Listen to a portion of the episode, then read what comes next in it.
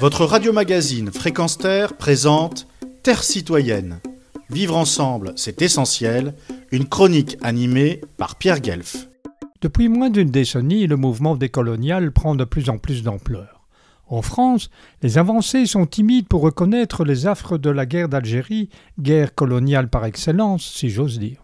En Belgique, où la frilosité politicienne existe dès que la monarchie est sur la sellette, la politique menée par le roi Léopold II au Congo fut tout aussi dramatique pour le peuple autochtone, et l'admettre relève encore d'un combat sans relâche dans les mentalités. À ce propos, il n'est pas toujours aisé aux populations françaises et belges, mais aussi allemandes, espagnoles, britanniques, portugaises, hollandaises, bref, aux occidentales, d'admettre cette évidence.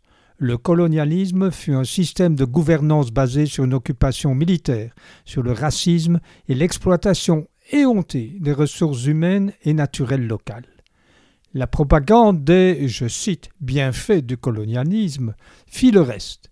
Enfumer les populations des pays colonisateurs et leur fournir des stéréotypes d'une prétendue supériorité de la race blanche sur l'africaine ou sud-américaine ou asiatique.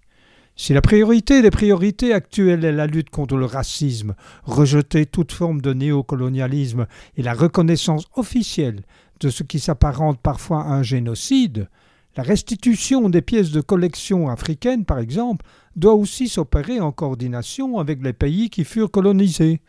Une coordination et non pas une attitude patriarcale ou encore développée avec un esprit de suffisance et d'arrogance, voire avec des dessins de business.